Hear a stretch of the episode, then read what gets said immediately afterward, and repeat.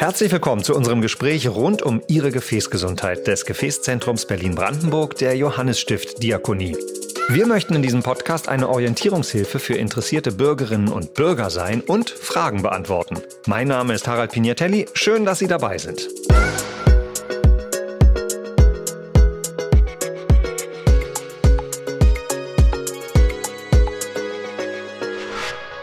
Über Erkrankungen der Hauptschlagader, der Aorta, spreche ich heute mit Professor Dr. Ernst Weigand, Chefarzt in der Klinik für Gefäßchirurgie und endovaskuläre Therapie am Evangelischen Krankenhaus Hubertus. Hallo, herzlich willkommen. Ja, vielen Dank für die Einladung. Komme ich gleich mal zum Thema. Welche Erkrankungen der Hauptschlagader gibt es? Also die Hauptschlagader hat diverse Erkrankungen, die aber unterschiedlich relevant sind. Am relevantesten sind die Aussackungen der Hauptschlagader, die sogenannten Dilatationen oder Aneurysmen. Das sind meistens bedingt durch schwere generalisierte Atherosklerose, also äh, die Gefäßwand wird über die Jahre und Jahrzehnte geschädigt äh, und es kommt mit der Zeit zu einer Aussackung der Hauptschlagader. Im schlimmsten Fall kann die, wenn die immer größer und immer größer wird, dann an der Stelle dann platzen. Interpretiere ich das richtig? Also eine Aussackung beziehungsweise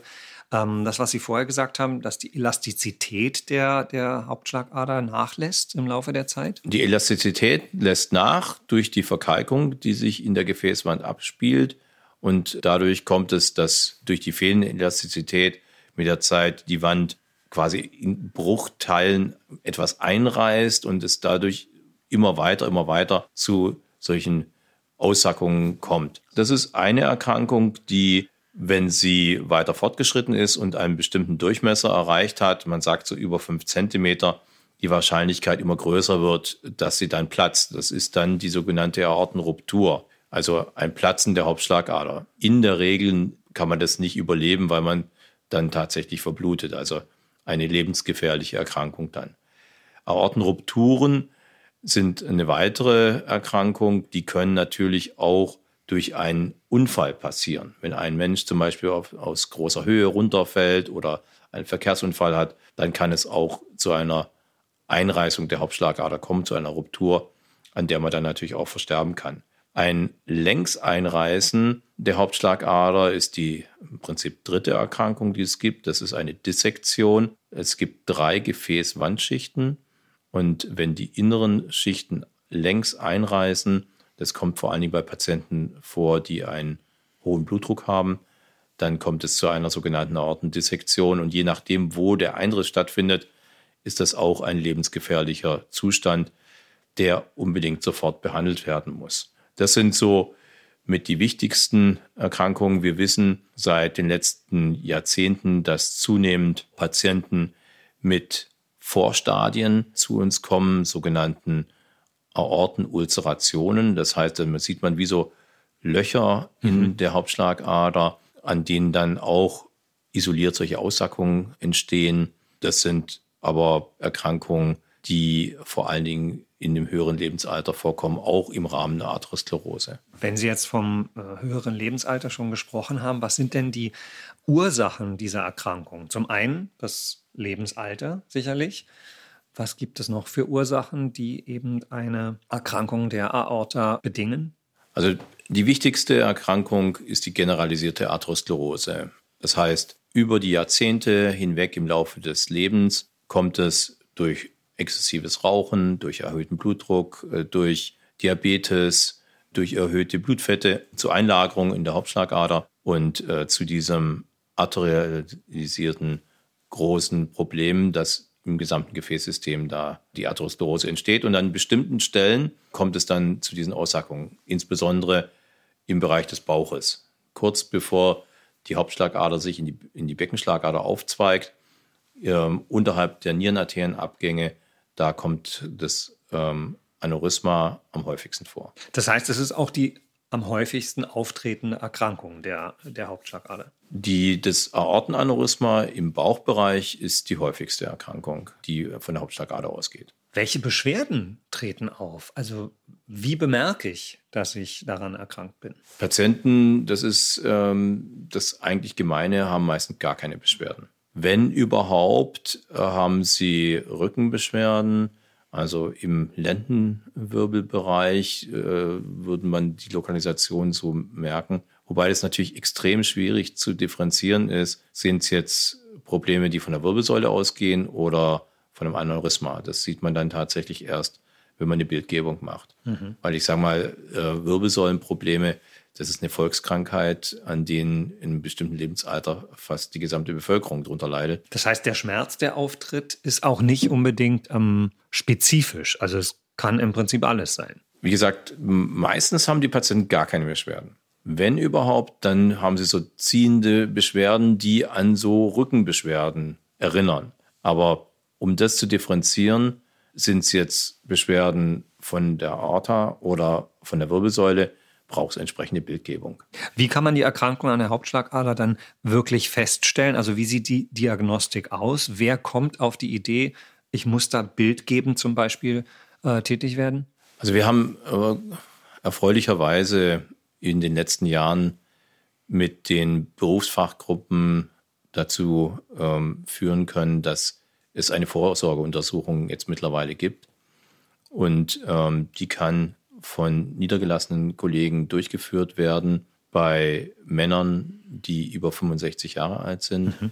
wird das auch von der Krankenkasse übernommen. Da kann man mittels Ultraschall relativ einfach feststellen, ob eine Aussackung im Bauchbereich der Hauptschlagader vorhanden ist oder nicht. Mhm. Und für Frauen gibt es diese Vorsorgeuntersuchung noch nicht. Da kämpfen wir aber im Moment dafür, dass das auch zukünftig ähm, auch äh, Einzug findet. Warum ist es so? Tritt äh, die Erkrankung seltener bei Frauen auf? Genau, ähm, das ist das ist äh, mit der Grund, warum der Gesetzgeber hier gesagt hat, ähm, das tritt bei Frauen nicht so häufig auf. Also brauchen wir es da im Moment noch nicht irgendwo. Aber wir haben ja so einen gewissen Shift auch ähm, da, dass auch immer mehr Frauen rauchen und dadurch sich die Erkrankung jetzt auch zunehmend manifestiert, auch bei Frauen. Kann ich meinen mein, mein Arzt fragen, ob als Frau eine Vorsorgemaßnahme äh, in Anspruch genommen werden kann? Sie können das fragen, aber es ist nicht vorgesehen. Nicht und vorgesehen. Da, damit wird es auch nicht bezahlt. Mhm. Also dann ist das im Prinzip eine Leistung, wo Sie mit Ihrem Hausarzt oder mit dem niedergelassenen Kollegen dann sprechen müssen, ob er das dann trotzdem macht. Ja. Aber es kann natürlich sein, dass Sie diese Kosten dann in Rechnung gestellt kriegen. Mhm. Aber also Frauen und Männer haben das natürlich beide. Nur die Häufigkeit bei Männern ab einem bestimmten Lebensalter ist halt deutlich höher als bei Frauen. Und mhm. deswegen hat der Gesetzgeber das erstmal so entschieden, dass äh, diese Vorsorgeuntersuchung erstmal nur für Männer gilt. Wenn ein niedergelassener Kollege jetzt äh, festgestellt hat, da liegt was im Argen, wie sieht die äh, weiterführende Diagnostik aus? Schön ist, dass immer mehr niedergelassene Kollegen diese Untersuchung mittels Ultraschall machen und anbieten. Das ist ein ganz großer Fortschritt. Und ähm, das sind niedergelassene Hausärzte, Angiologen, Radiologen, aber auch Kardiologen oder wir kriegen auch ganz viele Patienten von Urologen oder Gynäkologen, die mit dem Ultraschallgerät in der Bauchregion sind und da auf die Hauptschlagader mit drauf gucken. Und das ist für die Patienten wirklich ein Segen, dass erstmal einer eine Idee hat, dass da was sein könnte und sie dann weiter an ein spezielles Gefäßzentrum, äh, wie wir hier im Gefäßzentrum Berlin-Brandenburg das sind, ähm, die dann weiter verweist. Wenn die Patienten dann zu uns kommen, sind die meistens ohne jegliche Beschwerden und die meisten Patienten haben davor noch nie was davon gehört oder haben das noch nie in Erwägung gezogen. Es ist bei den allermeisten Patienten ein Zufallsbefund und hm. wurde dann so quasi auf diese Art und Weise entdeckt. Und wenn wir dann sehen, dass dieser Durchmesser eine bestimmte Größe hat, dann wird durch uns hier im Gefäßzentrum eine spezielle weitere Diagnostik eingeleitet.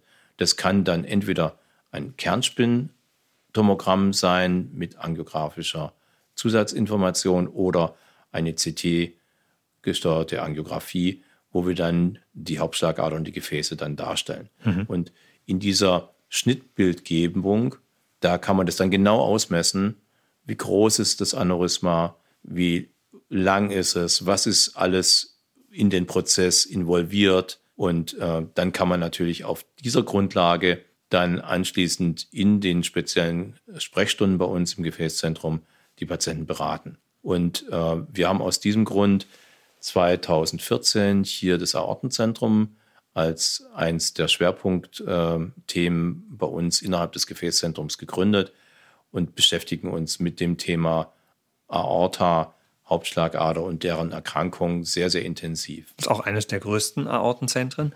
Ähm, welche Möglichkeiten der Behandlung schließen sich dann an die Diagnose an? Wenn bestimmte Voraussetzungen noch nicht gegeben sind, versuchen wir die Patienten erstmal konservativ weiterzuführen. Also das heißt, wenn der Durchmesser noch nicht äh, groß genug ist, wenn ähm, das Aneurysma schön kugelig ist und noch nicht so an einer Seite besonders ausgeleiert ist, dann kann man das unter fünf Zentimeter auch noch konservativ beobachten. Das heißt, Patienten kommen dann regelmäßig zu uns in die Sprechstunden, je nach Größe, alle halbe Jahre oder alle Jahre.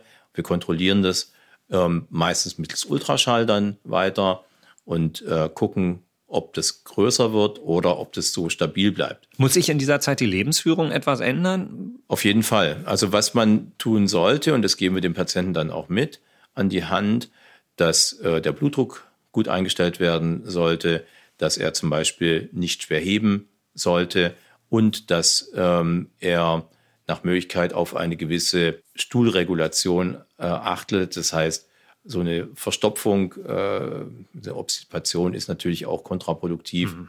Das kann natürlich für Patienten, die Aneurysmen haben, auch zum Problem werden. Also die kriegen äh, das mit an die Hand, dann werden sie regelmäßig kontrolliert, weil so ein CT-Bild ja erstmal auch eine Momentaufnahme ist. Das sagt ja über die Dynamik des äh, Prozesses in der Hauptschlagader erstmal noch gar nichts aus. Und wenn es eine bestimmte Größe hat, eine bestimmte Konfiguration hat, dann äh, wird auch die Indikation zur Operation gestellt, meistens so ab einer Größe von 5 cm. Und da gibt es zwei entscheidende Behandlungsformen. Das eine ist mittels Stent, ähm, dass äh, das Aneurysma von innen geschient wird und abgedichtet wird. Das sind spezielle Stents, die nicht nur so ein Gittergerüst haben, sondern drumherum auch eine Gefäßprothese, damit sie eben wasserdicht sind und von innen das Aneurysma schienen können. Die werden minimalinvasiv eingebracht. Das heißt, über einen kleinen Zugang, über die Leistenschlagader unter Durchleuchtungskontrolle werden die an Ort und Stelle gebracht und dort freigesetzt, um dann das Platzen der Hauptschlagader an der Stelle zu verhindern. Ähm, das machen wir hier alles ähm, in unserem hochmodernen Hybridoperationssaal, der extra dafür 2014 hier in Betrieb ging, um solche komplexen Prozeduren hier durchzuführen. Zweite Alternative ist, dass wir solche Aneurysmen auch offen operieren. Das ist in bestimmten Konstellationen notwendig, wenn ein Stent nicht machbar oder nicht sinnvoll ist bei einem Patienten, bieten wir das hier auch in einer hohen Frequenz an. Wann ist es nicht machbar bzw. nicht sinnvoll? Wenn äh, zum Beispiel bestimmte ähm, anatomische Voraussetzungen ähm, nicht gegeben sind, also das Aneurysma selber sehr stark abknickt, dass dort ein Stent gar nicht richtig verankert werden kann. Auch in manchen Konstellationen, wenn es äh, der Prozess sehr weit nach oben oder unten weitergeht ähm, und andere Organe mit betrifft, ist es manchmal auch nicht sinnvoll. Auch in dieser Konstellation gibt es Spezialprothesen, ähm, die wir auch anfertigen lassen können für die einzelnen Patienten.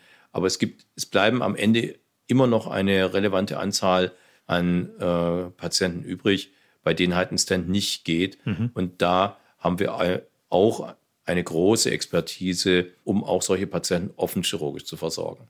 Und das ist leider nicht nur in allen Gefäßzentren gegeben. Die meisten machen tatsächlich äh, mittlerweile 90, 95 Prozent der Patienten mit Aortenpathologien äh, endovaskulär mittels Stent. Ähm, dadurch kommen zu uns auch gezielt Patienten, die an anderen Häusern äh, offenchirurgisch teilweise nicht versorgt werden können. Oder nach bestimmten Komplikationen. Also da ist zum Beispiel ein Stent eingebaut worden, der ist jetzt aber undicht oder der hat jetzt eine Infektion oder. Wie oft, wie oft passiert sowas? Dass ein Stand undicht ist oder dass es zu einer Infektion kommt? Undichtigkeit passiert relativ selten, aber in einer Frequenz von 10 Prozent äh, muss man damit rechnen. Die meisten dieser Probleme können minimalinvasiv gelöst werden. Das heißt, dass man dann wieder mit Kathetern und Ballons reingeht in den Stand, den nochmal nach aufdehnt oder mit weiteren Stents nach oben oder unten nochmal verlängert das Ganze. Also der Großteil dieser Undichtigkeiten kann weiter minimalinvasiv gelöst werden. Es bleibt aber immer noch ein Teil übrig, ähm, wo das halt nicht geht und wo das Aneurysma dann trotzdem größer wird. Und dann muss man irgendwann auch an eine offene Operation denken. Wie äh, sind die Erfolgsaussichten einer Operation? Sehr, sehr gut.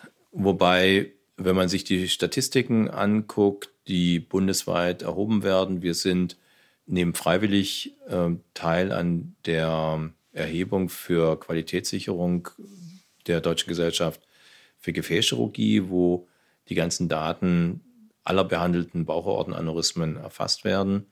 Ähm, wenn man das sich im langfristigen Verlauf anguckt, ist die Ergebnisse zwischen offener und Stent-Therapie über zehn Jahre gesehen vergleichbar gut.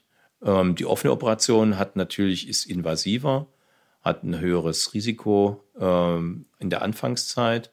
Der Stent muss öfter kontrolliert werden und vielleicht auch öfter mal nachbearbeitet werden. Wie sind so diese Kontrollintervalle? Bei der offenen Operation reicht es, wenn die Patienten dann alle ein, zwei Jahre mal zur Ultraschallkontrolle kommen. Bei den Stent-Patienten, die werden in der Regel nach dem ersten Vierteljahr das erste Mal kontrolliert und in Abhängigkeit von dem Befund.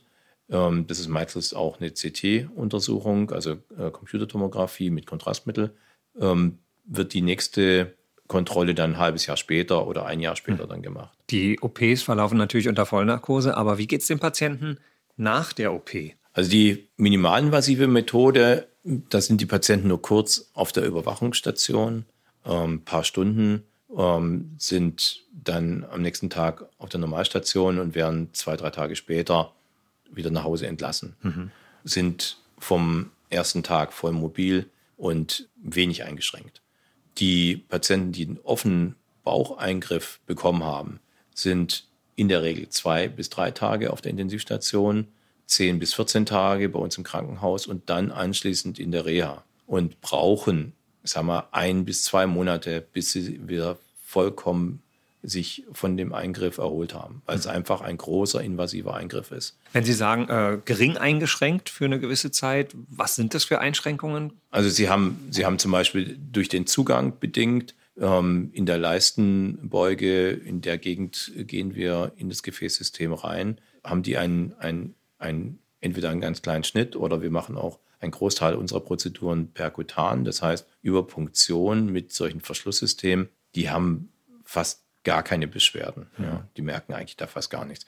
Wenn man manchmal einen kleinen Schnitt machen muss, dann zieht das die Patienten manchmal so ein bisschen an der Leiste. Also richtig tolle Schmerzen haben die eigentlich nicht. Habe ich Sie richtig verstanden? Der Knackpunkt liegt bei der Diagnose, dass es überhaupt gefunden wird. Genau, also das Entscheidende ist, dass jemand mal auf die Idee kommt, mhm. dass möglicherweise ein Aneurysma vorhanden ist. Und wenn dann die, der Verdacht da ist, dass man dann die Patienten weiter untersucht und schaut, ob das auch relevant ist für den Patienten oder ob es weiter erstmal nur beobachtet werden muss. Also ein Großteil unserer Patienten wird erstmal beobachtet und kommt Gott sei Dank mittlerweile durch diese Vorsorgeuntersuchung in einem früheren Stadium, wo wir nicht bei jedem Patienten gleich operativ tätig werden müssen, die werden dann langfristig an uns als Gefäßzentrum, als Aortenzentrum angebunden. Und wenn da eine Dynamik dahinter ist, wenn sich das verändert, wenn es größer wird, wenn es an der Konfiguration des Aneurysma sich was ändert, sodass die Ruptur, die gilt es ja zu verhindern, äh, wahrscheinlicher wird, dann irgendwann muss man dann zur Tat schreiten. Herr Professor Dr. Weigang, herzlichen Dank für die Information. Sehr gerne. Wenn Sie noch weitere Fragen haben, erreichen Sie das Gefäßzentrum Berlin-Brandenburg im Evangelischen Krankenhaus Hubertus unter 030 81 008 125. Weitere Informationen und Kontaktmöglichkeiten finden Sie in den Show Notes.